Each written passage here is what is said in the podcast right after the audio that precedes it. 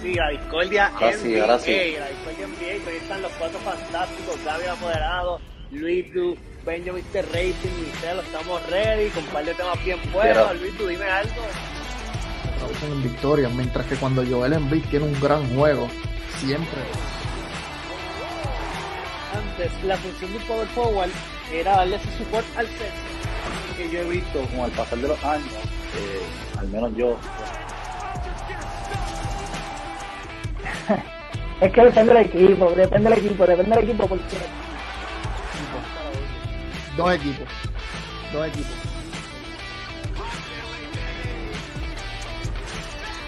y por último, que vamos a tener la debate, A Gaby le gustaba New Orleans, a mí me gustaba Sacramento. Yo pensaba.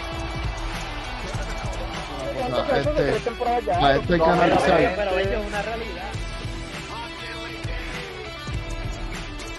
Mira, yo les voy a No son hacer un lo- gran equipo, la no siguiente un gran equipo, observación. Un gran equipo no son. No son un gran complicadísimo tú salir del hall por un tipo veterano ya que tiene como. Este. este.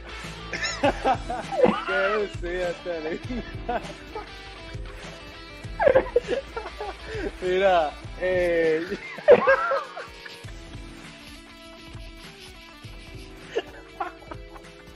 Yo espero que esto no suba los ratings.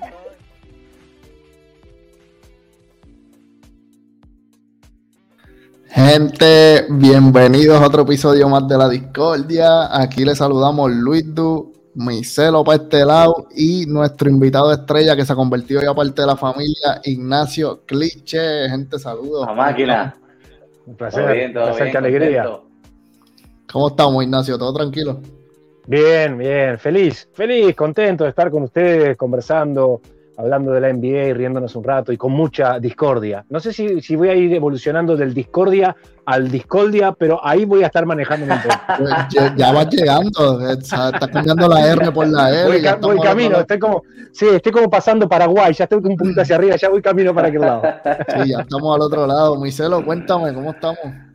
Ya tú sabes, contento ¿verdad? de estar una nueva, una nueva, una nueva oportunidad, ¿verdad? estar aquí con ustedes y que Ignacio esté con nosotros, así que súper contento y entusiasmado de Discordial. Gente, saludos a todos los que están por ahí en los comentarios. Muchas gracias por estar con nosotros. Recuerden que nos pueden dar un like, nos pueden dar un share, comentar para que estén ahí al tanto con nosotros. Miselos, ¿dónde Importante. nos pueden seguir? Mira, lo tenemos Importante ahí, al, la- al ladito de Luis, al ladito de Luis. No voy a señalar porque siempre meto la pata. Así que era, está al ladito de Luis, en su lado izquierdo. Ahí nos pueden conseguir en Facebook como la Discordia NBA. Eh, nos pueden conseguir en Instagram como la Discordia underscore NBA y en YouTube como la Discordia NBA. Ahí lo tenemos en la parte de abajo, ¿verdad? Que pueden ver y se pueden dejar llevar para que nos sigan y, y compartan. Eso es así. Miselo, gracias a quién estamos aquí, quién es nuestro Pues mira, patrocinador antes, oficial. antes, de, antes de comenzar ¿verdad? este gran programa que tenemos hoy junto a nuestro hermano de Uruguay, Ignacio, eh, la gente de Building Smile eh, son los que nos van a estar ¿verdad? apoyando en este programa y produciendo. Eh, ellos ¿verdad? constan de lo que es un playground para todo tipo de actividades. Esto es para niños o niñas entre las edades de los 3 meses a los 5 años. Así que bien importante, sigan ahí a mi, a mi pana Luis Emilio y a su esposa Lilian. Eh, ellos le hacen cualquier tipo de actividad para, como le dije, niños de 3 meses hasta 5 años. Súper recomendable y, y son tremendas personas. Así que súper seguro y, y los recomiendo 100%. Ahí estamos, mi gente. Luis Emilio está por ahí con nosotros. Mira, nos está saludando Activo, ahí. activo. Saludito a Los soles, los soles de Fini, los soles de Fini. Está, está pompeado con la llegada de esa, el regreso de Chris Paul. ¿Qué ustedes creen de eso? Eh, Se ponen. Están primero en el Favorito. oeste. Primero, primero en todos los rankings, llevan como más de ocho semanas en el Power Ranking primero. Complicado el equipo de Phoenix. Eh, Ignacio, tú que sabes, has visto a Phoenix, has visto el equipo, cómo, cómo lucen. eh, Lo he visto, lo he visto, lo he visto como, bueno, obviamente, ustedes ya saben lo que yo opino. La temporada regular, eh, equipo maravilloso, buenas estadísticas, todo funciona, todo es bárbaro. Termina la temporada regular, que ya estamos en recta final, y después empieza otra liga totalmente diferente. Entonces sí, obviamente, Sí. el juego colectivo, las estadísticas, los números, eh, todo viene, como se dice, viento, viento en popa, ¿no? Viene, Phoenix viene con, con, mucho, con mucha fuerza y con muchas ganas, pero, como les digo, vamos a ver, playoff, playoff, ahí empieza, en temporada, ahí empieza en lo temporada bueno. regular, en temporada regular ellos se ven como el equipo perfecto a quedar campeón. Tú los ves y tú dices, esto es la perfección para tú quedar campeón. Vamos a ver si ellos pueden ejecutar eso en, en la temporada. Además hay una cosa, Michelo, hay una cosa que es real también. Eh, la, la consistencia, la cohesión de un equipo. En temporada regular tú tenés 82 partidos, tenés mucho tiempo para ir funcionando, encontrar la química y, y más o menos si, si el resto de los equipos te lo permiten, vas desarrollándote. Básicamente lo que quiero decir es que cuando va todo bien, eh, somos todos amigos. Cuando empiezan los playoffs los problemas y alguien baja su rendimiento o se empieza, ahí se donde se va a ver la verdadera, ahí donde se va a ver la verdadera cohesión de qué están hechos los equipos. Cuando uno va todo cuesta arriba, eh, somos todos bárbaros. Cuando empiezan los problemas, ahí realmente donde se ven los equipos. Es Ya como no lo que pasó el año pasado. El año pasado a ellos le pasó, eh, empezaron la serie final ganando 2 a 0. O sea, ellos estaban adelante 2 a 0 cómodamente, pero encontraron el talón de Aquiles de ellos. El talón de Aquiles de ellos es tirar a Chris Paul para el lado izquierdo. Anulas a Chris Paul sí, completamente. Sencillo. Lo anulaste completamente. Pero Y se este vio, año- y Milwaukee ganó cuatro juegos consecutivos. Yo lo dije aquí en el juego Sí. 3, cuando ellos ganaron el juego 3, lo dije, ellos no vuelven a ganar. Y así fue. O sea, eh, obviamente eh, a mi ser no le gusta esta parte de mí prepotente, pero No. Dios. No, man. Bueno, pero, pero es la realidad. Además, hay una cosa que también es importante. Tienes que. Claro, pero además hay una cosa que es, bueno, a ver, eso es lo bueno, ¿no? De arriesgar un pronóstico. Si no, como se dice, como se dice por acá, eh, hablar del partido con el, con el periódico, con el diario del lunes, cualquiera. Sí, es fácil. Entonces, eh, exacto, bien fácil. Entonces los pronósticos son importantes. Pero hay una cosa que Claro sí que está, que, que es muy importante, que quería eh, comentarles, y, y esto es también que estaría, me gustaría saber la opinión de ustedes. Hay muchos equipos que les afecta psicológicamente, o lo que se les dice, eh, después le- se les hace pesado el hecho de ser favoritos. Ojo con eso.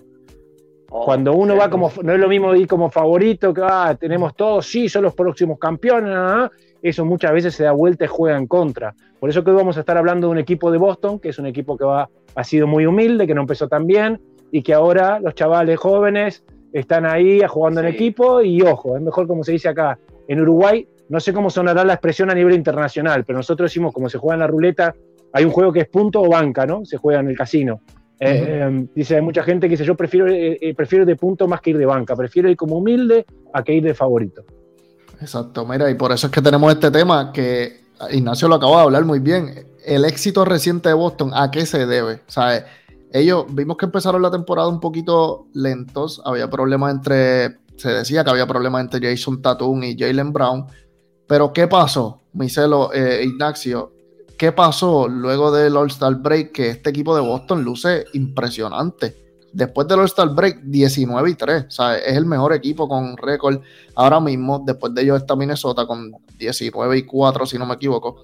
Sí. Eh, pero, pero es un cambio drástico del cielo a la tierra. Ellos pasaron Sí. de estar noveno en el este Exacto. A estar cuarto. O sea, ellos están cuarto ahora mismo, son top four en el este y, Ah, y como- lucen como, como contendores. Dos juegos, dos juegos, un juego y medio del de la primera posición o segunda posición. Están Sí, están cerca, están súper cerca. Sí. Eh, ¿qué, qué ustedes creen? Eh, Ignacio, empezamos contigo. ¿Qué tú crees de que ha sido la clave para, para este equipo de Boston? A ver, yo creo que química, química, liderazgo positivo, trabajo en equipo, eh, entrega. Eh, eh, yo siempre, y algo que es maravilloso del baloncesto, del básquetbol, es que siempre digo que por más estrellas que haya, sigue siendo, gracias a Dios, un deporte de equipo. Sigue siendo un, deporte de equipo.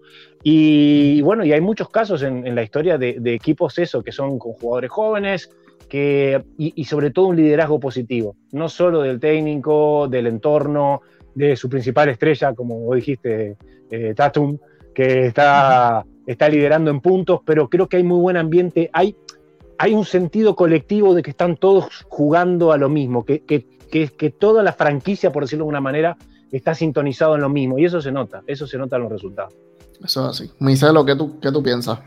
Perdón, y la defensa, eh, Micelo, perdón. Y la claro, defensa. no, no te preocupes. por Es la mejor, Súper, la mejor deja- defensa lo- ahora mismo. Lo dejas ahí y, y lo comienzo, ¿verdad? Yo en ese punto, Ignacio, yo creo que la defensa ha sido la clave de este equipo. Eh, ahora mismo, eh, ellos son la quinta mejor defensa de la liga. Eh, hace aproximadamente tres meses atrás ellos no estaban ni en esa, ni en esa conversación. Sí, pero a partir no. del, del All-Star Break para acá son la mejor Sí. defensa. O sea, Exacto, después del All-Star Break son la mejor defensa y un dato bien importante, eh, cuando tú lo ves a ellos con los equipos que son sumamente ofensivos, Utah creo que es el segundo equipo que más puntos mete en la liga. Hace una pasada noche atrás los dejaron en 98 puntos. So, este equipo de Boston está defendiendo demasiado, especialmente lo que es Marcus Smart y Robert Williams, un chamaco ¿verdad? que fue en desarrollo y ahora mismo en las estadísticas avanzadas de defensa ellos están liderando la liga, ¿sabes? De los seis jugadores que están liderando la liga, ellos tienen dos en, en- en las estadísticas avanzadas de defensa, sin contar aún de que Jason Tatum está teniendo una temporada Sí, pero- espectacular. Marcelo, buen punto, pero de los primeros 15 está el cuadro inicial completo de Boston. Wow, Sí. ese detalle no lo tenía. En la No- defensa. No, llegué tan, tan, tan adentro ahí, pero, Pero- sí Eso vi en el, yo lo vi ahorita. en el top 5, en el top five, ellos tienen a dos jugadores, contando a, a los buenos defensores que son Jason Tatum y Jalen Brown, porque eh, ¿sabes? Jalen Brown es, es- es un perro que lo, que lo tenían guardado y de momento lo soltaron y, y se vuelve como loco. saben- Ese tipo de verdad que Micelo, y sabes una cosa, perdón, hay una cosa que, que- que creo que hablando de defensa y ya entrando a, a desmenuzar un poquito más, se nota mucho cuando hay, un- cuando hay una cohesión de equipo en la defensa, eh, uno lo nota mucho en, en el pick and roll, en la cortina. No queda un mismatch enseguida. Los, los- los jugadores grandes eh, se adaptan, eh, los jugadores pequeños se adaptan, hay mucha ayuda. Entonces, sí. La mayoría de los equipos tú haces un buen pick and roll, ellos cambian, los obligás a cambiar y ahí ya te queda un mismatch que tenés donde atacar y en 4, 5, Ujú. 6 segundos rotar la pelota o penetrás y haces la diferencia. Y con Boston no pasa eso. Con, con Boston hay, hay, hay una gran Sí, capacidad promedio y de ayuda de todos los jugadores, ¿no? Es bien difícil encontrar un mismatch en Boston. Eh, es, es un buen punto el de la defensa, pero para mi entender, no fue la defensa lo que cambió en ese equipo. La defensa siempre estuvo ahí. Lo que cambió en ese equipo fue que Jason Tatum decidió dejar de ser, eh, quizá eh, se veía como un tag team entre Jason Tatum y Jalen Brown. Y Jason Sí. Tatum dijo hasta aquí, yo soy el líder de este equipo, yo voy al frente Sí. y ustedes me siguen. Y eso, eso fue lo que cambió por completo. Del All-Star Break para acá, el, no sé quién o, o si fue el mismo que alguien le tuvo que decir, mira, eh, tú eres el líder de este equipo, tú los tienes que llevar, ellos te van a seguir. ¿Sabes? Tú no tienes que hacerle Claro, caso a eso- ellos. No tienes, que pienso- seguir- Luis- no tienes que estar al lado. Sea, Jalen Brown es excelente jugador, pero no está a tu nivel. ¿sabes? Tú tienes un ceiling Luis, demasiado pero- alto. Claro, y de hecho a eso es lo que yo me refería cuando dije que hablé del liderazgo positivo. Es un liderazgo positivo. Creo que, que eso que tú decís es correcto y además ha sido bien recibido en el equipo. Habitualmente cuando hay muchos egos, uno dice, no, yo este equipo es mío, acá el perro que más ladra soy yo, acá estoy Exacto. yo, y siempre hay otro que no está de acuerdo y empiezan los conflictos internos y en lugar de ser positivo termina siendo negativo. Entonces, que lo estaba que pasando- de hecho- importante, Luis. Du. Lo que estaba pasando al principio de temporada, ¿sabes? Jalen Brown quería ser el líder del equipo. Está bien, tú eres excelente jugador, puedes ser líder en otro equipo, pero en este equipo hay un líder, se llama Jason Tatum, ¿sabes? No hay más Sí. nadie. Es Jason Tatum. Él es el que lo va a de llevar. hecho, de hecho- Mientras de hecho, él esté para- llevándolo, el éxito va a estar ahí. De hecho, eh, para los, los que son un poquito más grandes, que son de mi, de mi quinta, como se dice acá, eh, recordarán en el equipo de Shaquille O'Neal y Kobe. De hecho, yo se lo pregunté a Kobe en el año 2001. Eh, ya, ya desde el primer título, después que se ganó el primer campeonato, en la temporada 2001 hubo muchos rumores que había problemas entre ellos, de quién era el equipo. Eh, entre- de cierta manera hubo competencia eh, no siempre tan positiva. Yo se lo pregunté a Kobe en el 2001, cuando les conté que me dio esa exclusiva entre todos los periodistas, y la respuesta de él, la verdad, me marcó y no me la olvido más. Eh, dice, recuerdo él dijo, ya que yo somos familia, nosotros nos criamos juntos, y dice, en la familia no siempre estamos de acuerdo. Ujú. Sí. Y eso llevó a distanciamiento, a ver de quién es el equipo, a un montón de cosas que no fueron tan eh, positivos en su momento para, la, para el propio equipo y para la franquicia. Claro. En cambio, ahora, y, y hago este, este comparativo porque hay un montón de casos, bueno, a ver, eh, Houston Rockets donde estaba Charles Barkley, Olajuwon y Drexler, y no llegaron a ningún lado. eh, a veces donde hay tantas superestrellas o todos quieren ser líderes, sigue siendo una pelota para cinco jugadores o para doce. Y eso es lo complicado, ¿no? Yo creo que, Luis, ¿verdad? algo que se me olvidó mencionar ahorita, el coaching ha tenido un rol bien grande. A principio, eh, si tú te pones a ver, ellos empezaron mal, pero obviamente Brad Stevens dejó ese equipo y trajo un coach nuevo. ¿Sabes? Es una dinámica totalmente distinta. Y si te pones a ver, con el pasar de los juegos, ellos fueron mejorando, mejorando y mejorando. Y, mira dónde están ahora mismo. So, hay que darle también crédito al coaching staff que, que los tiene donde está ahora mismo. So, hay, hay, que darle mucho mérito al coach de Boston, que ahora mismo el nombre se me hace un poco complicado. Es Udoka, Udoka. Udoka, Udoka. Eh, el coach Udoka ha hecho un tremendo rol y, yo creo que este equipo de Boston no es un equipo que nadie se quiere enfrentar en playoffs ahora mismo. No, en verdad, ese equipo eh, ha mejorado demasiado, ¿sabes? Desde, el All-Star Break lo hemos visto y, en parte sí es del coach, pero eh, para mí la mayor cualidad de Boston es esa, ¿sabes? Jason Tatum decidió aceptar el rol de líder, yo soy el líder aquí, síganme, que se va a hacer como yo diga, ustedes van a tener sus tiros, pero esto es mío, aquí el show es mío en Boston. Lo que pasa, Luis, que hay una cosa para combinar las cosas, lo, que están diciendo ambos, es que por más que haya un líder dentro de la cancha, tiene que haber un coach eh, con un liderazgo positivo. Y ni siquiera a nivel táctico. Eh, el problema de jugadores de ese nivel no es un tema ni siquiera físico, eh, porque talento hay de sobra, ¿sí? los jugadores son talentados, salvo raras las excepciones que hay mucha diferencia con el promedio, hay, grandes jugadores en la NBA, eso, eso no es novedad. De hecho, los jugadores muchas veces eh, no saben ni ellos mismos lo bueno que son y se destapan cuando tienen eh, no solo la suerte de entrar a un equipo y un sistema táctico, pero sobre todo con un coaching positivo en lo humano. la, la labor más clara de un técnico en la NBA creo que es además del conocimiento, todo es hacerse respetar y el coaching positivo para manejar los egos. Y les pongo un ejemplo bien claro. Hoy estaba, me saltó una publicación. El caso de Phil Jackson. Recuerden que Phil Jackson tenía a Tex Winter, el inventor de la ofensiva triangular, que a nivel táctico, con esa base en todos los equipos donde ha estado, ha hecho destrozos, porque es, increíble la, la ofensiva triangular. O sea que a nivel táctico no había problema, pero ¿cuál era la gran base de Phil Jackson, que era conocido como el coach El Zen? Era la capacidad para manejar los egos, manejar a Michael Jordan, a Scottie Pippen que estaba bajo la sombra, y ojo, y ojo, a Dennis Rodman. Cuando estaba la posibilidad de traer a Dennis Rodman, problemático, Michael Jordan le preguntó a claro, Michael Jordan le pregunta a Phil Jackson, ¿vos sos capaz de manejar la personalidad de este personaje? Y Phil Jackson le dijo sí. Y así fue. Y así fue. Y, Se saltó una práctica para lucha libre. Claro, y le decía, y le decía, yo de, de, Dennis Rodman, cuando Jordan lo quiso traer, le dice, yo no necesito que no tenía un solo punto, pero necesito que me promedie 15, que me baje 15, 20 rebotes. Bueno.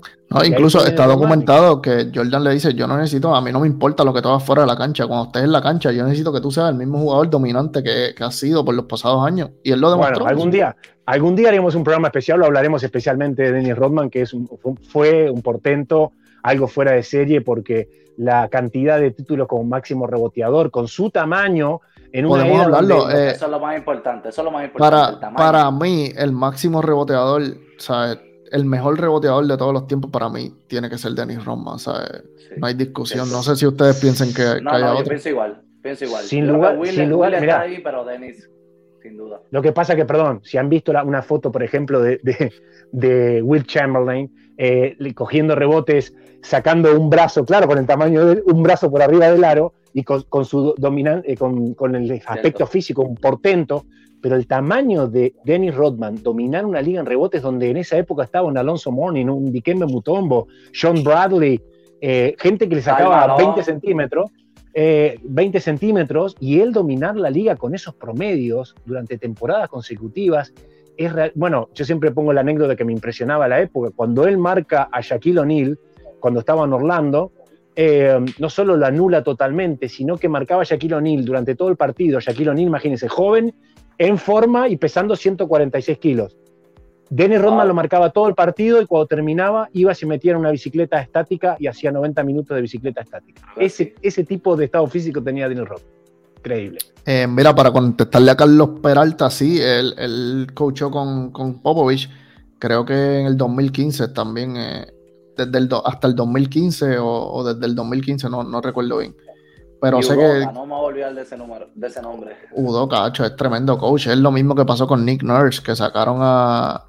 ¿Cómo se llamaba el que estaba en Toronto? Este, Que se llevó el coach of the year y lo despidieron el mismo año. eh, Dwayne Casey era. Dwayne Casey. Dwayne Casey. Pequeño, Lo sacaron, eh, el coach of the year. ¿Qué hicieron estos locos? Pues no, mira, tenemos un coach que viene ahora, nos va a llevar al campeonato junto con Kawhi Leonard, y eso fue lo que hicieron. O sea, bueno, Les tengo, hablando de. les tengo una anécdota si quieren. Les, quiero, les tengo una anécdota con respecto a Popovich. A Popovich, si, si, si les interesa. Eh, tuve la bueno suerte escucharte. de. Gracias, Micelo. Tuve la suerte de eh, que me invitara a la NBA en Buenos Aires, año 2005, creo que fue. Eh, invitó la NBA, fue de viaje eh, Manu Ginobili, fue Greg Popovich y Daniel Santiago a Buenos Aires. Y hay un lugar muy emblemático allá que se llama Señor Tango, que es un lugar gigante donde hace un espectáculo muy famoso de tango. Y la NBA invitó a Manu Ginobili con su señora, Greg Popovich, Daniel Santiago, la persona encargada de la NBA y este humilde servidor, que cenamos todos en una mesa. Y a, y a la salida, para ir al hotel, nos pusieron un, bus gigante, solo para, y recuerdo bien, iba Manu con la señora a mi izquierda, y atrás mío iba Greg Pop- Popovich y Daniel Santiago. Y, y por qué hago cuento esta anécdota? Porque sin lugar a dudas reafirma eh, el tipo de coaching que él hace, que tiene que ver con la motivación, tiene que ver con lo humano, tiene que ver con potenciar a los jugadores desde lo motivacional, desde lo humano, y es ahí donde está la clave. Y qué mejor ejemplo que un Manu Ginobili con su humildad, con su don de gente, con, con su garra y con su fuerza y con su conexión directa con, con Greg Popovich, ¿no? Claro. Y Dani Santiago, una pieza súper importante para ese equipo de los Santos. no, era, era malo aquí. Muy bueno, Mira. Daniel Santiago. De hecho, tengo una, tengo una entrevista exclusiva con él en su momento. Súper, Eh, bueno, se sacaron, se sacaron muchas fotos en Señor Tango, no puedo contar más nada, pero lindo recuerdo, lindo recuerdo. Mira, eh, hablando de, de Daniel Santiago, vamos con la estrella más embuste, no, no. Eh, vamos a pasar al tema de la estrella más inconsistente ahora mismo que hay en la NBA. Yo quiero empezar con, con Michel para darle un poquito de tiempo a Ignacio a que, a que recapitule ahí. Eh, ¿quién es la estrella para ti más inconsistente en la liga ahora mismo? Dani Santiago, sin duda alguna. qué malo, qué malo. Qué malo que sos. No, no, no, mentira, mentira, no le podemos tirar al boricua. Mira, eh, yo creo que este tema lo hablé con, con Luis du, tras bastidores antes de, de entrar al programa y habían dos o tres nombres sonando, ¿verdad? Que cuál era la estrella más inconsistente y es una pregunta súper complicada porque sacar un inconsistente dentro de las estrellas pues es algo que, a veces se hace un poco difícil de, sacar, pero eh, entre todas ellas, el, nombre que se me viene a, la mente, que, lo considera mucha gente una, una estrella, y yo creo que dentro de sus años en la liga fue una estrella, superestrella por mucho. Eh, yo creo que el más inconsistente para mí que fue, fue el señor Russell Westbrook. Eh, creo que en, en los pasados años nos los han vendido como que es este jugador que va a cambiar eh, la dinámica o, o va a, a llevarlos al campeonato. Aquí, aquí va a haber discordia. Aquí va a haber discordia. Y, cla- y claramente, y claramente nunca hace nada. Yo creo que Ignacio me va a apoyar aquí a mí. Lo más importante es que tú llegues al campeonato. Y este tipo llegó a un equipo de los Houston Rockets que básicamente lo tenía todo. Dijeron, ok, vamos a traer a Russell Westbrook. ¿Qué hicieron? Nada. El equipo de Washington, pues sí, eh, lograron entrar el año pasado al play pero tampoco no fue algo que fueron relevantes y obviamente llega a mi equipo y tu equipo, Ignacio, que entiendo que ellos tienen la hojita de ellos, Los Ángeles Lakers, y ha sido un totalmente desastre. 17 puntos por juego, eh, un asqueroso 29% de field goal, del triple, este, un paquete de verdad en, en estos últimos años y para mí Luis, dentro de las estrellas es la más inconsistente. A ver, Luis, Du, quiero saber tu opinión. No, no, yo voy a esperar a lo último porque No, que- no, Decir, de- dilo, dilo, dilo. mano, Quiero saber. o sea, ¿qué es inco- vamos a definir inconsistencia, ¿sabes? Inconsistencia es algo que no va, Bueno, o sea, que no sucede todos los días, ¿verdad? ¿Tú crees Es que un- Russell Westbrook es una estrella consistente todos los yo, días? yo te dejé hablar, ¿verdad? Yo, yo te dejé hablar. Claro. Yo te pregunto para que Y- le añadas ahí. No, pero escúchame, porque es que inconsistencia es algo que no sucede todos los días. Ok. Russell Westbrook va a anotar más de 15 puntos todos los días. Ok, Russell Westbrook va a rebotear de más de 7 rebotes todos los días. Russell Westbrook va a hacer más de 7 asistencias todos los días. ok, sí, sí. ¿Dónde está la inconsistencia, Michel? Y eso, y eso te hace una estrella. Aquí no estamos viendo la cantidad de Tenovel que hace, Pero es que aquí no me, aquí no me está diciendo. la eficiencia Eh, no, de no, no, como espérate, espérate. Es que aquí- cancha. Aquí no me están preguntando. 15 puntos La, por mira, mira no la pregunta, mira la pregunta. ¿Quién es la estrella más inconsistente? Luis Du, Luis Du, Luis Du. No- Eso no es, te- con- no lo quieras- eso no es consistencia, Michel. Luis Du, 15 mira los puntos. A ver, perdón, perdón. de Siete Russell rebotes, Westbrook, Time out, time out. Time out. Pregunta. Ustedes saben que siempre le digo como comunicador, soy extremadamente estricto con las palabras. Y, la- y yo lo que le dice, estrella más inconsistente. Primero, definamos, ¿quiénes son estrellas en esta liga? Estrellas de verdad. Porque yo les voy a poner, miren, no voy a dar mi opinión, pero sim- simplemente les voy a decir esto. Por lo que estoy escuchando, veo que ya ustedes, y no sé cuánta gente del público que ve el programa, ya no ven a un señor de barba muy conocido que le decían la barba, ya no lo ven como estrella. Eso me llama la atención. No, sí, yo lo, yo lo puedo ver como estrella, pero no es el más Bueno. inconsistente. O sea, ¿No es el más inconsistente? Fue, uno no. de los nombres, fue, uno, fue uno de los nombres que me pasó por la mente, Ok. Ignacio. pero yo Yo tengo uno. a Te- te- te uno que ustedes te ni les ha pasado por la mente. Espera, yo lo diga, espera, espera, no terminé, Lidu, espera que no terminé. O sea, por ejemplo, ahí solo con la palabra estrella voy a decir eso. Un jugador que supuestamente va, va al All-Star, que es su superestrella, que lo echan por la puerta trasera de, de Brooklyn y llega a los Sixers como diciendo, no, ahora sí, juega el primer partido, no sé, 24 puntos, como diciendo, wow, a los, do- a los dos partidos ellos así. pero ahí y se desinfló. Entonces, si vos venís como siendo una superestrella, con todo ese cartel, te, te echan literalmente porque te peleaste con, con Durant, por más que no lo hayan querido decir, te eligen último en el All-Star y llegás, con- tenés que salir con todo, el, con todo el ego dañado, con la pasión, con diciendo, yo vengo a demostrar, no importa la edad que tenga, voy a venir a los Sixers y entro y llego y entro y voy a decir, acá estoy yo, van a ver con los Sixers, además tengo Envid, así que me junto con Envid y vamos a ganar a todos los que me menospreciaron. El primer partido, pa, pa, pa, perdón, con la izquierda, pa, pa, pa. Segundo partido, pa, y al tercer partido, bueno, me voy a sentar en la banca un rato. Bueno, pero es que yo tengo un problema porque lo que pasa es que el problema mío con eso fue es. uno de los que se emocionó. No, yo- a mí me encanta, a mí me encanta James Harden. Para mí James Harden es uno de los mejores jugadores de la liga, pero ¿qué pasa? Ay, por favor. Oye, lo es, lo es. Bueno, ahí, ahí mismo Ignacio lo dijo, en, en, en la selección de las estrellas, nadie lo quería coger. Nadie. O sea, No, pero no mí me- no es, no es a mí por me- a mí me dio eso, mucha pena sabemos- eso. Oye, nadie lo quería Luis coger pues sabemos que tenía la lesión del hamstring, él no iba a jugar ese juego. sí, o sea, bueno, ah, sí, sí, la lesión. El, el cambio Luis Du, yo te voy a acababa decir de una cosa. pasar, o sea, el cambio acababa de pasar. Yo te... Lidu, y yo te voy a decir una cosa que me dio mucha pena, porque era como estar en la escuela, viste, cuando al último que nadie quería y, y lo, y por descarte ya ni lo nombraban, quedaba el último que nadie lo quería. Me dio mucha pena ver todo el panel de, de- de la cadena de Kenny Smith, Shaquille O'Neal eh, y el presentador este famoso, estar ahí, de, de un lado estar a LeBron James, que agarró cuando llegó el momento de que le tocó Harden a Kevin Durant, Kevin Durant hipertérrito para que no se notara que, por, que él fue el que decidió que lo rajaran. Y, y- exacto. Y, y LeBron James. O sea, me dio mucha pena por Harden. O sea, wow, una superestrella. Entonces digo, bueno, si va a venir una versión de Harden, más allá de la edad, de todo, se va a venir una versión en los Sixers que va a demostrarle a todos de lo que está hecho. Pero yo les dije el primer programa que me invitaron. ¿Se acuerdan? Cuando dijeron, eh, yo le decía, no, que Harden, yo digo, Harden juega en la liga Harden limitada, él hace su puntito, gana sus millones, ni se volver loco, ya está de vuelta, y bueno, y me terminó dando la razón, porque al tercer partido, lo siento Sí, por los fans es de los una Sixers, ¿no? persona que cuando, okay, cuando no está anotando puede hacer más cosas, puede pasar el balón, te puede controlar el tiempo del juego. Luis, tú, tú- Luis, tú, tú sabes que Mira. ese equipo que a ti te gusta mucho y tú lo has reseñado constantemente, ese equipo estaba jugando bien sin él. Y ese equipo hace dos días atrás Está no bien, pudo pero llevar si en tú le- a James Harden y le ganaron al, al, al equipo número uno en el este. Sin él le ganaron. Por eso, ¿Sabe y a eso me, a eso me refiero. ¿Quién es ese equipo número uno en el este, Michel? Dime, cuéntame. No, los Miami Heat. Miami Heat. ¿Quién es la estrella del Miami Heat?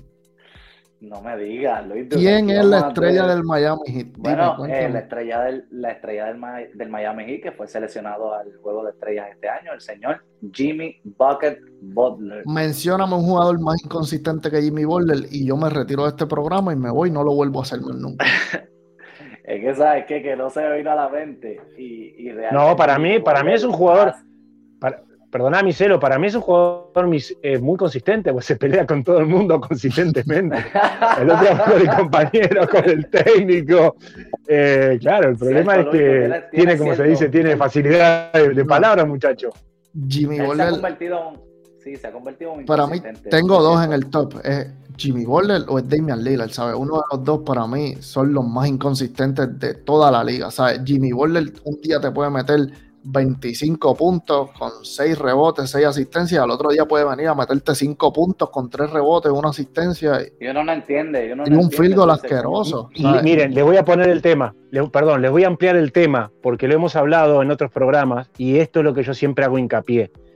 Y esto es lo que quizás para muchos marca la diferencia de un Michael Jordan con otros jugadores, con otros grandes jugadores. Y es la mentalidad. Sí. Jordan jugaba en su propia liga, él siempre compitió consigo mismo y era más, a más, a más, a más. No le importaban las estadísticas, no le importaban. Él, eh, él y lo hizo en su documental. Quizás no fue la mejor manera, pero gracias a- a como él era, llevó a sus compañeros a otro nivel. O sea, la- el, el- el grado de, y, y todo el mundo lo dice, los jugadores, el mismo Reggie Miller y jugadores, el- la Ajá. capacidad y la mentalidad de él es lo que lo pone a otro nivel. Literal, no había el bajón anímico de que no, perdimos y ahora, lo que esto, que lo. No, no, no. no. Y hay, No, a ver, hay anécdotas, perdón, eh, y cierro con esto, hay anécdotas Sí. eh, bri- brillantes, yo no recuerdo el nombre de cuando Jordan se retira, llevaba más de un año sin jugar, y uno de los, rookies que estaba recién en, en Chicago se le ocurrió decir en la práctica, ah, si estuviera Michael acá, yo vengo y le gano, ¿quién era Michael Jordan? Y Michael Jordan fue a la práctica estando retirado, se calzó la zapatilla y le pegó, como se dice en Uruguay, una pintada de cara que no se olvida más. Y él dijo, y no me, y no me hagas eh, volver eh, nunca más del retiro para venir a enseñarte de qué se trata esto. Entonces, el nivel de mentalidad y de competición de Michael Jordan es lo que te hace una superestrella de manera constante. No, no puedes estar en lo anímico, andar en esos sube y baja, no puedes pelearte con el público, no puedes eh, ver lo que hagan tus compañeros, no. Sos vos el que marcás la pauta de la mentalidad de tu juego y del equipo. Mira, por aquí estuve viendo un Me gustó el de Kyrie. Irving, me gustó mucho el de Kyrie Irving, el de Carlos Peralta. eh, eh, tiene un punto, Sí. por las No, lesiones sí. lo convierte como inconsistente. Sí, pero él no, él no ha tenido lesiones mucho este año. Lo que pasa es que él no puede jugar en los juegos de Brooklyn. ¿sabes? Digo, no podía, ya va a poder jugar. Eh, Sí, pero Kyrie también se ha perdido muchos partidos por lesiones. También él, él- él ha sido un poco irrelevante gracias a, a las lesiones que ha tenido y es una realidad. Mira, por aquí nos Hola, dice bro. Franco que deberían enviar los screenshots de cuando me decían que era top 10 el año que eliminó a Gianni. ¿De quién hablamos, Franco? Por Eh, favor, dinos. sí. ¿Qué pasó ahí? Fui- fui- yo en esa serie, y realmente, obviamente, el sa- Pero ¿de Lo- quién está? de Jimmy Butler. Jimmy No, yo Butler. entiendo, yo entiendo Jimmy Butler. El año que, que él llevó, porque también hay que darle el crédito. El año que él llevó, se, se sabe, ¿verdad? Que obviamente era cuando estaba en la burbuja. Ya vimos, ¿verdad? Que a él lo sacaron de la burbuja y se desinfló completamente. Se desinfló con la burbuja igual. Eh, y obviamente cuando él estuvo dentro de la burbuja, hay que aceptarlo. Los números que él puso contra los campeones Lakers eran algo absurdo. Y para mí en ese momento yo entendía que Jimmy Butler era un top 10 player en la liga. Para cuando él llevó al, al Miami Heat a las finales del NBA. Pero una vez tú lo sacas fuera de las canchas y lo pones a la presión, a, a perder el partido y ya mira lo que está haciendo, mira lo que está haciendo ahí peleando con el coaching staff. Eh, es algo absurdo, es lo que dice Ignacio, cuando tú no tienes mentalidad, ¿sabes? Él, él no te impacta el juego de otra manera. Él era bueno en defensa, pero ya está en eso y se está perdiendo. No, yo entiendo que ¿verdad? Cristian, lo- para contestarle a Cristian, lo de las lesiones no, no tiene nada que ver con la inconsistencia. O sea, sí puede ser inconsistente por lesiones, pero no lo vamos a tomar en consideración porque yo entiendo que no es justo, ¿sabes? Tú te lesionas por, Sí. por miles de razones que no tienen que ver con, con Mire, consistencia, Y, inconsistencia. y le, y le- y voy a poner otro caso y aprovecho para meter un inciso de algo que pasó, pasó esta semana. Eh, tal, es, ta- tal es la diferencia entre los jugadores buenos jugadores y las superestrellas, que depende, depende, un jugador no puede depender si tu superestrella del equipo juega o no para mejorar o empeorar tu juego. Y les pongo un caso, ¿qué pasó el otro día cuando jugó LeBron? Que jugó Westbrook, marcó, marcó creo que 24 puntos, jugaron muy bien, perdieron por 4 o 5 puntos, pero cómo hay una variante del juego dependiendo si la superestrella o no, la responsabilidad o no, eh, y eso no puede hacer a un jugador. El jugador tiene que ser consistente, tiene que saber lo que puede jugar, tiene que tener confianza en su talento y tiene que estar compitiendo contra sí mismo siempre. Contra sí mismo. Sin duda. Sin duda, eso es, eso es algo que, que, siempre tiene que estar ahí. Los jugadores, ¿sabes? Para eso les pagan, para competir, ¿sabes? No puedes sí la inconsistencia puede pasar. Algo, que, algo que me recuerda, ¿verdad? Que, obviamente eh, Instancio dio el ejemplo de Jordan, pues yo recuerdo pues obviamente al, de Mijera, que fue a Kobe, en ese juego 7 contra el equipo de Boston, él tuvo un juego en cuestión de field goal asqueroso, pero ¿qué él hizo? Él dijo, ok, no estoy metiendo la pelota, pues yo voy a hacer algo bueno para el equipo para que pueda, para que pueda ganar. Voy a rebotear. Se fue a la, a la postrimería, cogió 16 rebotes en ese juego empezó a dar cantazo, empezaba a hacer algo, algo que Jimmy Butler, ¿verdad? Que Físico. no, no, no, no, estás, no hace nada. Él de momento te mete, como tú dices, 25, de momento te mete 5 con 2 8, rebotes, 3 rebotes. 14, después mete 33, después mete 7, después 14, después 25, después 17. ¿Sabes? No, no hay una consistencia. Bueno, de eh, hecho, eh, acabas de decir, Miselo, perdona Luis, acabas de decir un gran ejemplo con Kobe, que, que esa mentalidad Kobe la, la, vivió de pequeño con su ídolo, con Jordan.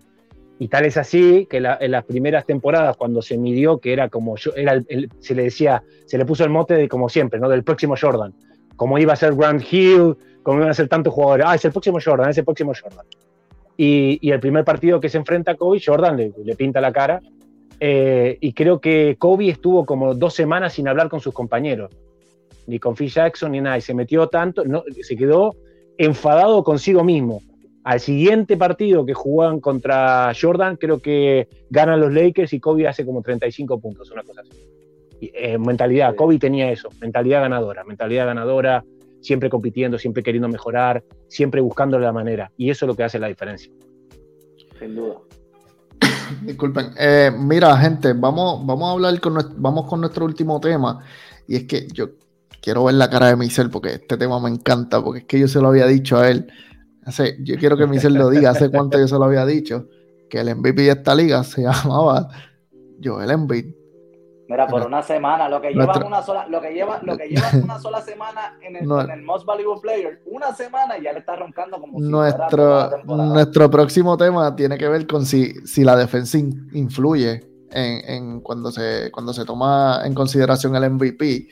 Y es que yo siempre se lo he dicho a Michelle, llevo semana tras semana diciéndole que la defensa importa, que Nikola Jokic no defiende, que Joel Embiid es un two-way player mejor que Nikola Jokic, que Estoy cansado ya de decírselo tantas veces. Incluso tengo otro punto ahí para esa carrera del MVP, pero no lo voy a poner aquí. Este, yo quiero saber la opinión de ustedes, si, si influye la defensa en el MVP o si no, si solamente estadísticas eh, de anotación, estadísticas ofensivas, si es por el récord del equipo. Y si influye la defensa, ¿cuánto influye? O sea, si influye un poquito, si influye bastante. Eh, quiero, empezar con Ignacio, ¿verdad? Para, darle la oportunidad. Eh, ¿Qué tú piensas, Ignacio? Ustedes saben, ustedes saben cómo es mi manera de pensar. Cuando, cuando se habla de los galardones, el, el máximo, la estadística, el máximo goleador de la temporada regular, el most valuable player, eh, etcétera, etcétera, yo siempre hago una analogía que nos olvidamos. Y yo siempre digo, ¿a qué jugador quisiera tener yo en un playground en mi barrio para que juegue al lado mío para asegurarme que gano el partido. Entonces, cuando pienso en eso, no me sirve nada tener un gran jugador que la hunda, que haga volcadas, que haga 40 puntos si pierdo el partido si después no me defiende. Si el jugador hace 40 puntos, pero permite que le hagan 45, no me sirve. Entonces, y eso es lo, y eso es lo maravilloso. Cuando uno revisa la estadística y encuentra temporadas eh, regular como en el 87-88, encontrás un, Michael Jordan que es el jugador defensivo del año, eh, y máximo, máximo anotador. Cuando vos lográs tener, y esa, y esa es la clase de dominio, porque de eso se trata para mí el jugador más valioso, es el jugador que domina la liga, domina los partidos, no solo es la liga, no solo la estrella de su equipo, sino que es un jugador dominante. Como le dije siempre, nosotros en la era de Jordan mirábamos a los Bulls no por, para pensar si iban a ganar o no, sabíamos que iban a ganar, lo único que queríamos ver es cómo iban a ganar. Entonces, para mí la defensa es fundamental para decidir un jugador más valioso. Eh, tanto o, más incluso desde un punto de vista práctico que, los puntos que haga, que el promedio. Porque vuelvo y le repito, el promedio de puntos eh, en, un, en, un, partido contra un equipo débil me puede meter 70 puntos y después contra un equipo fuerte desapareces y marcas 10. Y en el promedio decís, wow, qué buen jugador que es. Eh, para el MVP de la temporada regular, los números mienten y el factor defensa es fundamental para hacer la diferencia en, el candidato que para mí hay que elegir. Marcelo. el perrito, el perrito.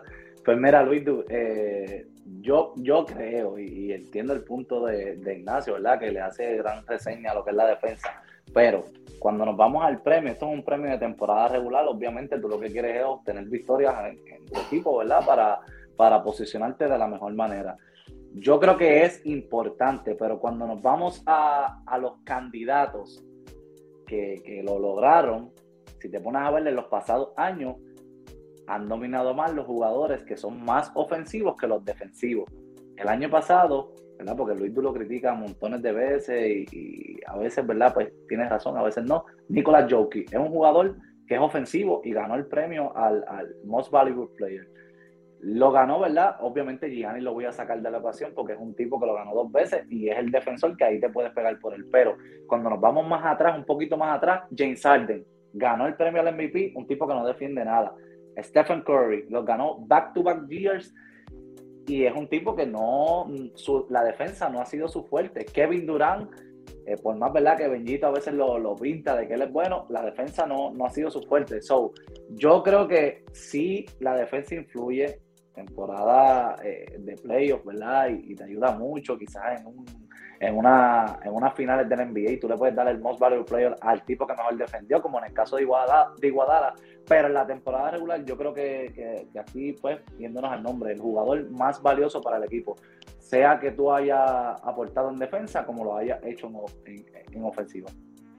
Mira, Marcelo, yo, yo no pensé que te fueras. ¿verdad? Sí, sí, sí. No pensé que te fueras a ir por esa línea, pero estoy completamente de acuerdo contigo. O sea, yo, eso era lo que yo pensaba. no, sí, eso era lo que yo pensaba. O sea, la defensa influye en el MVP, pero no al nivel que a mí, como, como fanático, me gustaría que influyera. O sea, yo, yo soy yo tengo el pensamiento de que un jugador tiene que defender y tiene que anotar. Son dos lados en la cancha, no hay un solo lado de la cancha, son dos lados. Pero en esta liga, lamentablemente, por como se ha comercializado, que ahora todo es ofensiva, la defensa no existe. Sí existe, pero, pero no la, no la, no la comercializan, ¿sabes? No la llevan a otro nivel como que, DH, hay que defender para ganar. Eh, no, eso aquí no pasa. Sea, yo quisiera que la defensa influyera mucho más de lo que influye para el premio MVP, pero eso no pasa. ¿sabes? La pregunta es si influye la defensa para el MVP, eso no pasa en esta liga. Y, el ejemplo es lo que acabas de decir, Michelle. ¿sabes? Stephen Curry ha ganado MVP, MVP unánime, el único en la historia. No defiende a nadie. James Harden. Eh, Russell Westbrook.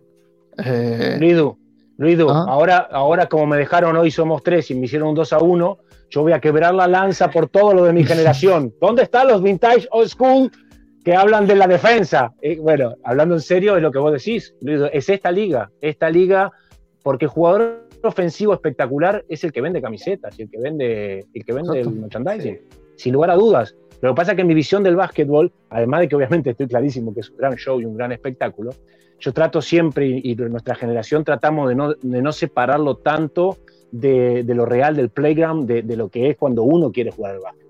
Eh, porque claro, si yo tuviera un, eh, de, compañero un jugador que es solo ofensivo y que, y que salta y hace 360 y todo, de hecho cuando voy a jugar con él me compro unas palomitas, me pongo en el costado a verlo como la vuelca, como salta y todo. Claro, después perdemos por 40, ¿no? Pero el básquetbol es una competencia con la idea de ganar. Sin lugar a dudas, en esta liga y con la defensa que se permite en esta liga, diferente a la que se permitía en los 90, 80, en los 2000, eh, claro, el, jugador que hace lo extraordinario eh, eh, hace la diferencia y va para el MVP. Pero paradójicamente, y, y se los voy a y le voy a ampliar un poquito más. Ofensivo defensivo como el del NFL, pues sería otra cosa. Mira lo que dice, qué bueno, qué bueno lo que dice Cristian Vélez. Eh, um, pero le voy a poner un caso de, de esto mismo que se ve más claro aún en la carrera por el, el jugador, ¿cómo se llama? El rookie el, entre Doncic más y, valioso. y Morant. Ah, el jugador más eh, valioso ok. entre Doncic sí, y Morant. Eh, claro, el Morant es, eh, es mucho más eh, espectacular en términos atléticos. Tremenda para mí es comparación. casi, eh, pero para mí es casi un insulto para Luca Doncic. Casi un insulto, te diría. Porque, Sí. wow, ponerlo allá abajo a Doncic con todo lo que ha hecho y lo que hace con la edad que tiene, es como, Sí, es, es wow. increíble, es increíble. Yo también encuentro injusto. Muchas veces he visto muchos programas en los Estados Unidos, programas aquí locales en Puerto Rico, que están como que con este hype de Ja Morant. Y, y la realidad del caso es que, mano, Luka Doncic no la ha tenido fácil en la, en la postemporada. ¿Sabes? Él sí se ha tenido dos early exits, pero ha sido contra qué? Contra el equipo de los Clippers, que ha tenido a Kawhi Leonard, Paul, Geo- Paul George, y los ha llevado a siete juegos. Entonces ahora la gente está en un hype único, que, que se los adelanto desde ahora porque ya estamos cerca de los playoffs y voy tirando la pullita. Van a ver ya moral lo que va lo que va a pasar. Este equipo no va a llegar a donde ustedes creen que va a llegar, ¿sabes? Se lo he dicho a los panas míos. En temporada, en temporada, en temporada regular tú haces muchas cosas, pero cuando tú llegas a la postemporada, esa pintura se pone más chiquita. Esa pintura se pone mucho más chiquita. Así que van a ver, van a ver de qué está hecho Morán. Vamos a ver, vamos a ver. La No, pero además, eh, mi celo, Que mi celo, que- totalmente. que sé que tienen- hay muchos fanáticos de él, hay muchos fanáticos de él por aquí. Así que Micelo, Micelo, para más una cosa que es real. En, en playoff, eh, Luis tiró está, se, se tiró- subiendo los calores. Un clip aquí, Luis Du. Me tiró un clip. Luis Du- Luis es que pero no te puedes tirar esas cosas aquí. Espera, Luis, antes, antes que digas, antes que digas, eh, hay una cosa que es real. Miren que en los playoffs, el técnico, el coach del otro equipo también juega, ¿eh? porque empieza a ajustar las marcas, empiezan a ver videos, empiezan a centrarse en Claro. lo que lo ha destacado en la temporada regular. Por eso te digo, en 82 partidos puedes tener una noche que andas volando y los otros equipos entonces te permiten hacer una liu, volar y bla, bla, bla, bla, bla.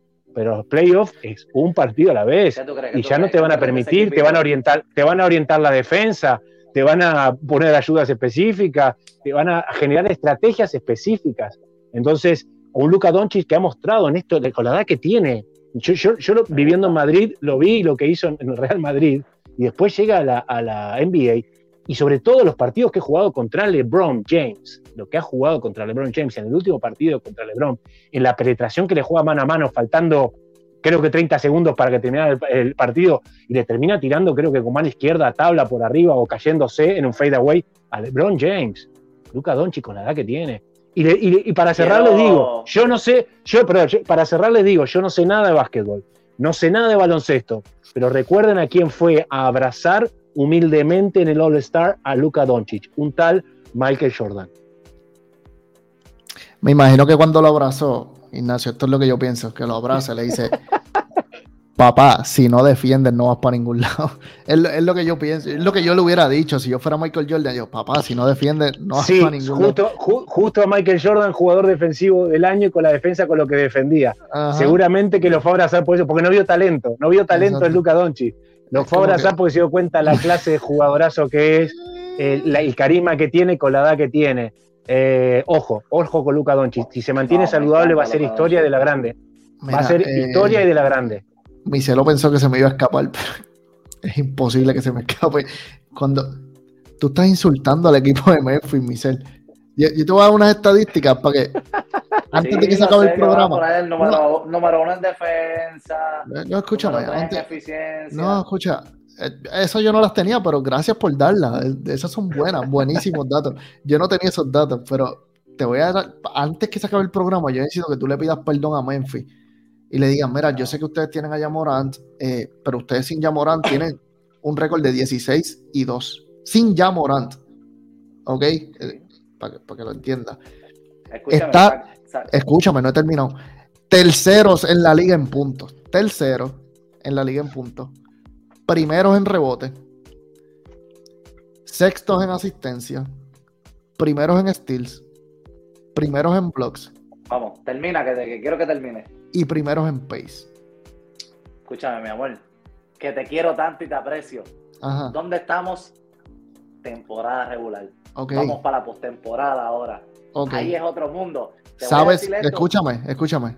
En esos equipos que yo te mencioné, están los equipos grandes.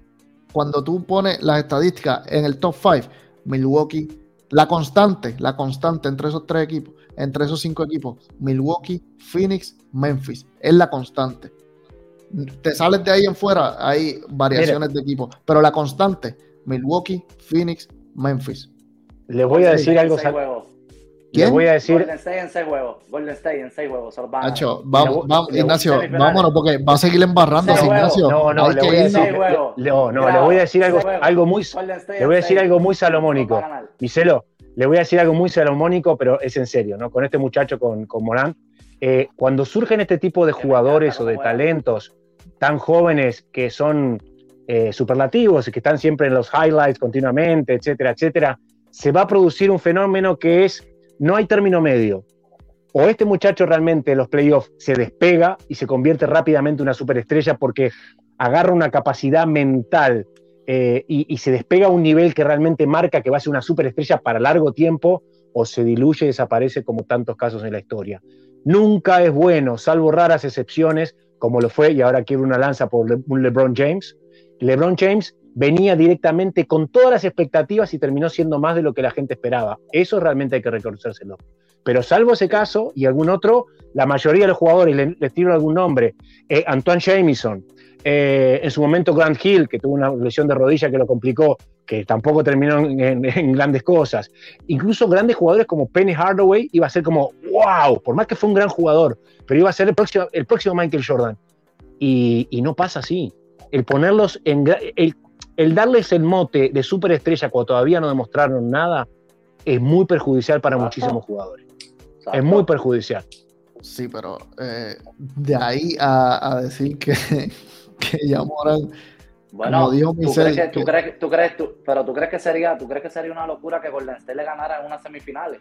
Yo al contrario, yo, yo encuentro que ellos tendrían No. un logro en pasar de primera ronda. no tienen, Sería o un sea, logro. Golden State no se gana a Memphis en una serie de siete juegos, mi Ok, ok. O sea, la Bueno, defensa, sí, de- sí, la sí, defensa sí, que tiene sí. Memphis es, es una de las defensas más lindas que tú puedas ver en la, en la liga de la NBA. Está la defensa de Phoenix, está la defensa de Milwaukee. Un equipo inexperimentado, Luis, tú no tiene experiencia de Micelo no tiene No tiene, experiencia, no tiene. tienen piernas, tienen piernas, tienen, No, Wow. Luis, tú, Luis, tienen tú, extremidades, tienen hambre, también, hambre, piernas. Michel, Luis, tú, Luis, tú, tú hambre. Tú tienes en Golden State Bueno. lesiones, jugadores que van que a no- estar saludables cuando empiece la postemporada. que es saludable. James Wiseman no juega desde el año bien, pasado es que- con una hinchazón en la rodilla que no se la baja nadie. Mm, no a Micelo, jugar. Lleva tu esperanza es James Wiseman. James, esa es tu esperanza, en serio. Clay. Thompson, aquí todo el mundo, diantre, cuando Clay Thompson regrese, el equipo de Golden State es imparable, nadie lo Le detiene. Le metió 38 Eh. con Milwaukee Bucks y se los ganó. Un juego, Michel, estamos hablando de un juego, que Pero lo haga en una serie, igual. Michel. ¿Y Dijiste aquí, crees que el equipo te saltaste. Pero, Michel, chico, ¿tú has, mano, visto, ¿qué experiencia Michel, tiene? ¿tú has visto al equipo de Memphis Pero es que- jugar? Es Estás hablando, temporada mano, regular, pero es que Luis de temporada regular, dime qué jugador. Pues está relevante. Mira, escúchame, es poca, Ajá. pocas son las veces, pocas, o sea, ya según lo que yo estoy viendo, tú lo estás poniendo en las finales de conferencia de la, de lo- del oeste. Es según tu predicción ahora no, mismo. chico, no. Tú lo estás poniendo ahí abajo, tú lo estás poniendo ahí abajo. Allá abajo tú lo estás poniendo ahora mismo. ¿Qué, te hace? Estás poniendo palabras en mi boca, para- yo no, yo no he dicho eso. no, pero los, los- los equipos, los equipos para tú llegar, te, te digo ahora, este, te dejo ahora, Ignacio, los equipos para poder llegar quizás, ¿verdad? Al otro nivel y llegar lejos, siempre necesitan de una segunda voz ofensiva o, o defensiva grandemente y el equipo de Memphis es un equipo que no tiene una segunda voz ofensiva consistente. No Mira, digas que Desmond Bain no, escúchame, es que eso te lo- nivel. No, no te va a llevar a otro nivel, pero es que Le- no les puedo, necesita les puedo, perdón. una segunda voz ofensiva. Ese equipo, eso es un equipo. Todo el mundo mete el balón. Jaren Luis, Jackson, Desmond Bain, Dylan Brooks que está lesionado ahora mismo, Jamoran, Luis- Kai- Mano, ese equipo, Cada Perdón, equipo perdón. para pasar al otro nivel necesita. Espera, espera, le, le voy a, vamos, le, le voy a proponer. Ve al fantasy de nosotros y dale para atrás al día de ayer que Desmond Bay metió Claro. 6 triples con 33 Sí, puntos. Tremendo. Les, gran hago- candidato ¿les al puedo hacer una pregunta? Eh, Luis, le- muchachos, les, les- les- les propongo ampliar un poco más el tema en este punto, en esta, en esta dualidad que se presenta, y, y vamos a ampliarlo un poquito más. Y les voy a plantear el siguiente escenario. Si ustedes tienen que elegir para ganar la NBA a partir de los playoffs, ¿no? Olvídense de la temporada regular. Como siempre les digo, los playoffs es, es- es otra temporada diferente. Si ustedes tienen que elegir entre un equipo joven inexperiente, muy atlético, que corre muy bien la cancha, que juega bien en equipo, eh, o un equipo más veterano, con experiencia, con jugadores que piden la pelota y dicen, esta es mía y la meto yo, y con personalidad y que ya se conocen, Lo ¿con, qué, con, qué dos, ¿con cuál de ellos dos se irían? Lo que pasa es que ese equipo experimentado que estás hablando está repleto de lesiones. O sea, no están saludables 100%. Pero, Yo no veo a Golden State como un favorito ah, para eh, salir campeón. ah, Sorry. No, no, yo no, lo- yo no los veo, No lo yo no los veo favoritos. Yo no los veo, fa- No lo son. yo no los veo favoritos. Pero probablemente te pueden llegar a las finales de conferencia de, de, del No, oeste. Michel, no. Yo creo- No. Pues claro, Siempre- pues claro. Siempre sí. digo, y mira, y, y dicho, por, dicho por los mejores jugadores de baloncesto, de, de básquetbol de la NBA de todos los tiempos.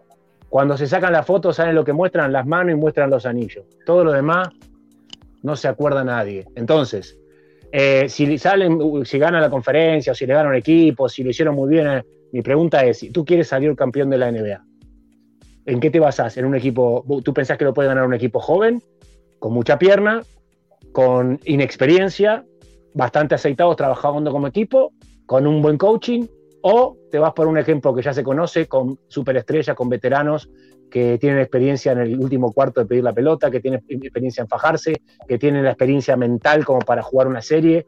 ¿Por dónde se irían ustedes? ¿Y, y, y qué Golden State? ¿Qué Golden State? ¿Qué Este Golden de State no tiene nada que ver con el que salió campeón. O sea, olvídate.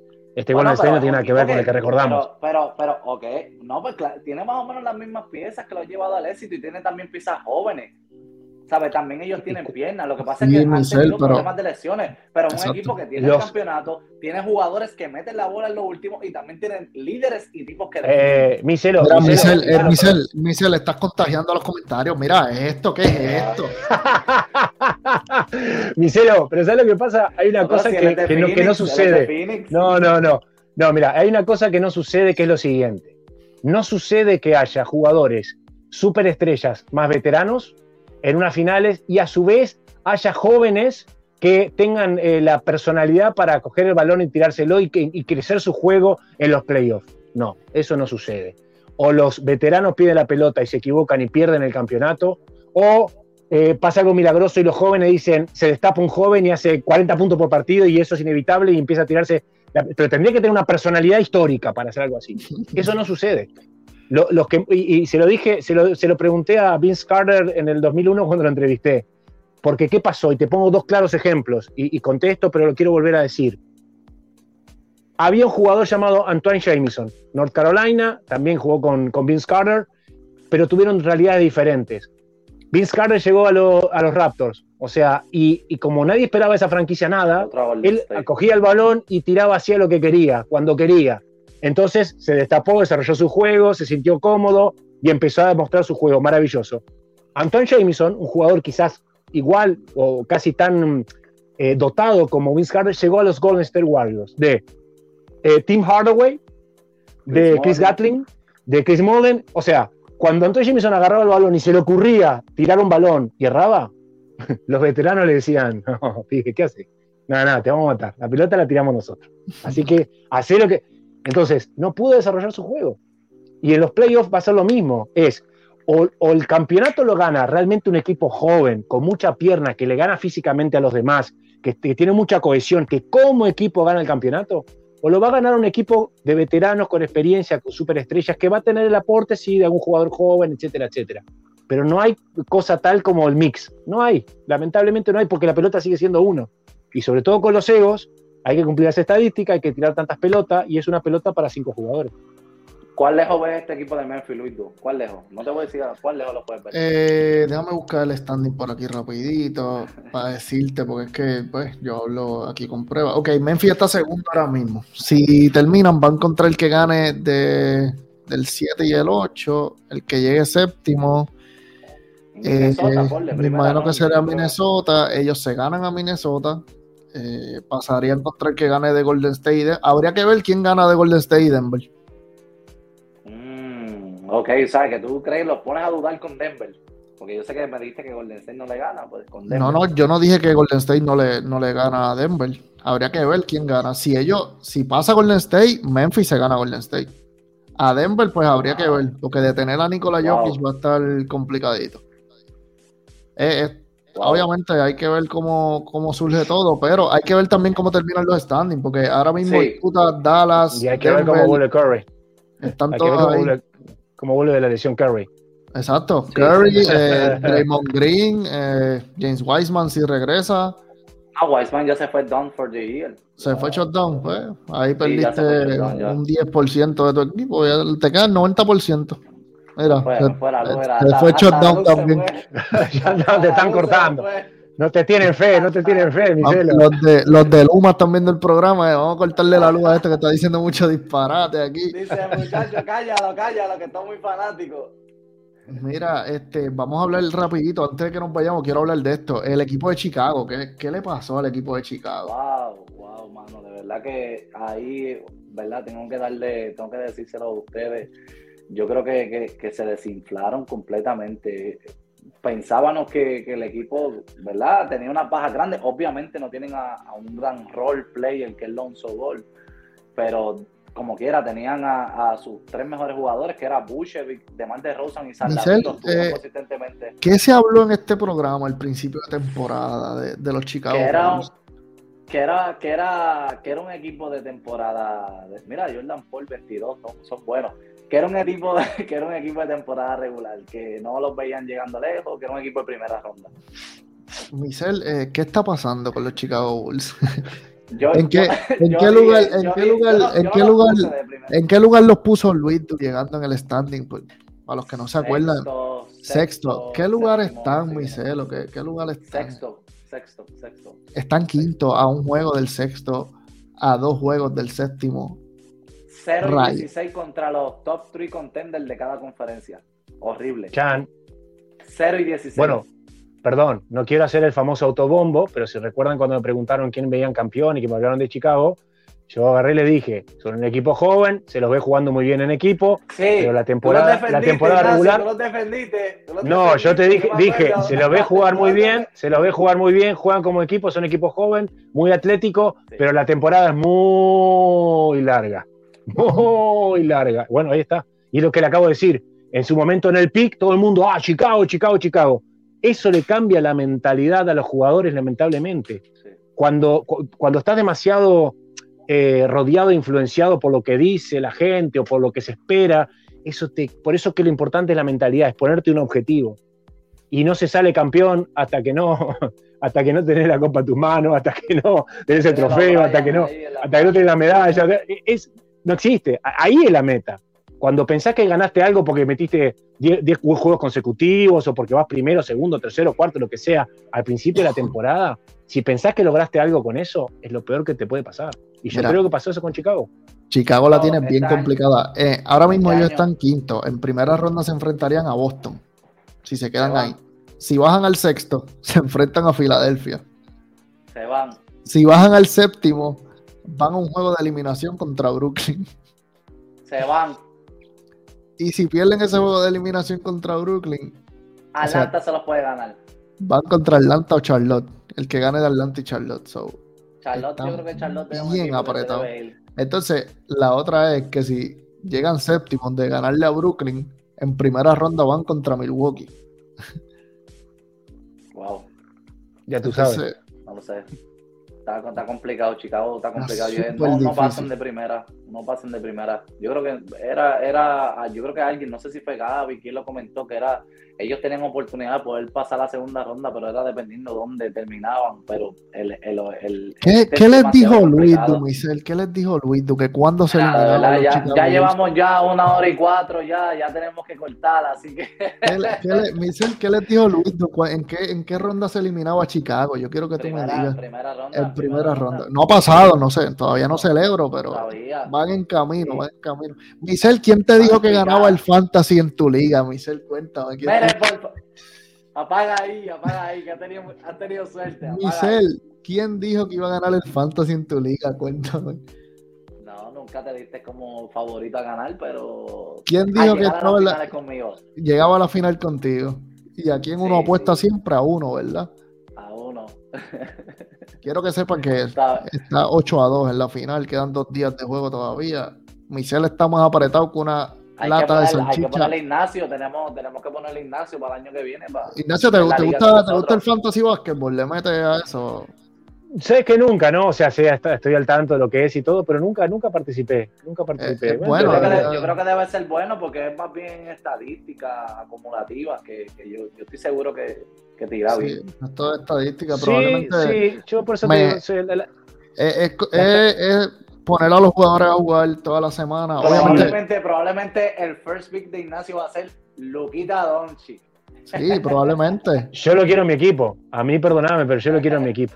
Yo jugadores, jugadores con esa edad, que ya han ganado lo que han ganado en Europa, que ya han demostrado lo que han demostrado en la NBA, con esa edad y con ese talento, esa visión de juego, de pasar la pelota, de, de tirar de triple, de pedirla en el último cuarto, de meter triple casi en la mitad de la cancha para ganar tu partido, con esa edad, lo quiero en mi equipo, lo quiero en mi franquicia. fíjate, con un contrato yo- largo.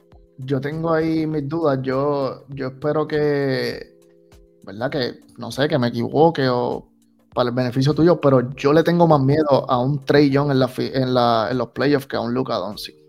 Ese, ese soy yo. Trey yo, yo no le tengo, yo no le tengo tanto miedo a Trey Young porque yo creo que, que lo que se ha enfrentado Lucas ha sido complicado. Ahorita lo resalté, ¿sabes? Él lleva Bueno, la conferencia del oeste es difícil, ¿sabes? La conferencia del oeste. Y el equipo que se enfrentó, sabes que el equipo de, de los Clippers son unos sucios, se parecían a los Detroit Pistons de, de- de la era de allá de Ignacio. Un equipo complicado, lo intentaron lastimar múltiples veces, eh, tipos defensivos, y con eso le promediaba casi 40 puntos en la serie. Lo que estamos seguros es que en, ese cambio ninguno de los dos equipos perdió, ¿sabes? Atlanta y Dallas cogieron lo que necesitaban. Y Sí, sí. Incluso ese siendo- cambio ahora de, de Spencer Dinwiddie para Dallas le ha venido súper bien a Dallas.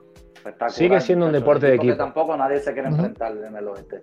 Sigue siendo un deporte de equipo, pero yo como te digo, Luca Doncic lo quiero en mi equipo, pero de todas maneras, salvando las grandes distancias, porque le falta mucho por demostrar, eh, también un Dirk Nowitzki eh, me hace recordar en muchos aspectos también, ¿no?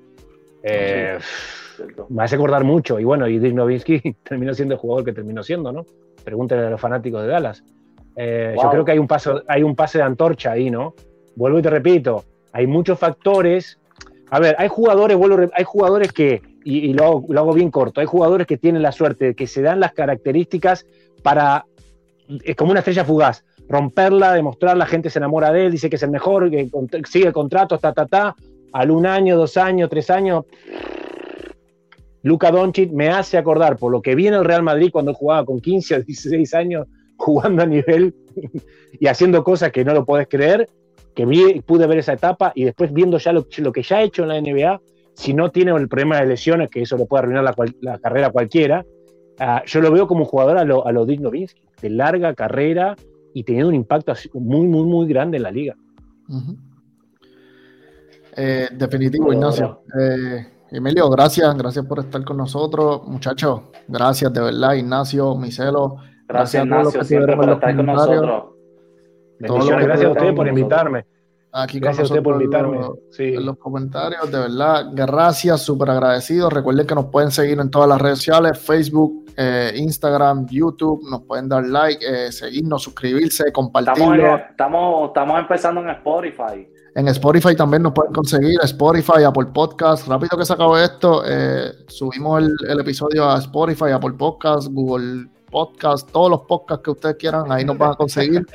Eh, nos pueden seguir por allá también. Si vas de camino al trabajo, lo quieres poner, pap, lo pones. Eh, Claro.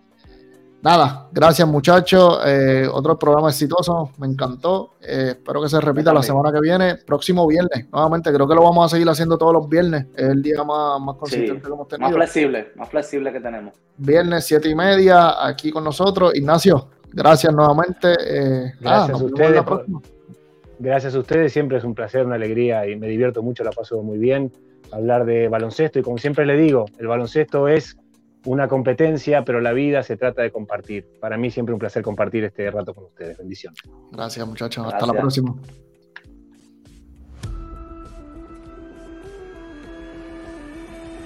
Ahora sí, la discordia ahora NBA, sí, ahora sí. la discordia NBA, ahí están los cuatro fantásticos, Gaby Apoderado, Luis Du, Benjamin Mr. Racing, Michelle, estamos ready, con un par de temas bien buenos, Luis Du, dime algo. Traducen en victoria, mientras que cuando Joel Embiid tiene un gran juego, siempre. Antes, la función del power forward era darle ese support al centro. que yo he visto con el pasar de los años, eh, al menos yo, Es que depende del equipo, depende del equipo, depende del equipo, porque Dos equipos. Dos equipos. Y por último, que aquí que vamos a tener la debacle, A Gaby le gustaba New Orleans, a mí me gustaba Sacramento. Yo pensaba. A este, a este hay que No, pero- analizar. Pero, pero ello es una realidad. Mira, yo les voy a hacer lo- la siguiente observación. No. No complicadísimo tú salir del hall con un tipo veterano ya que tiene como Este. este. ¿Qué decía linda? Mira, eh.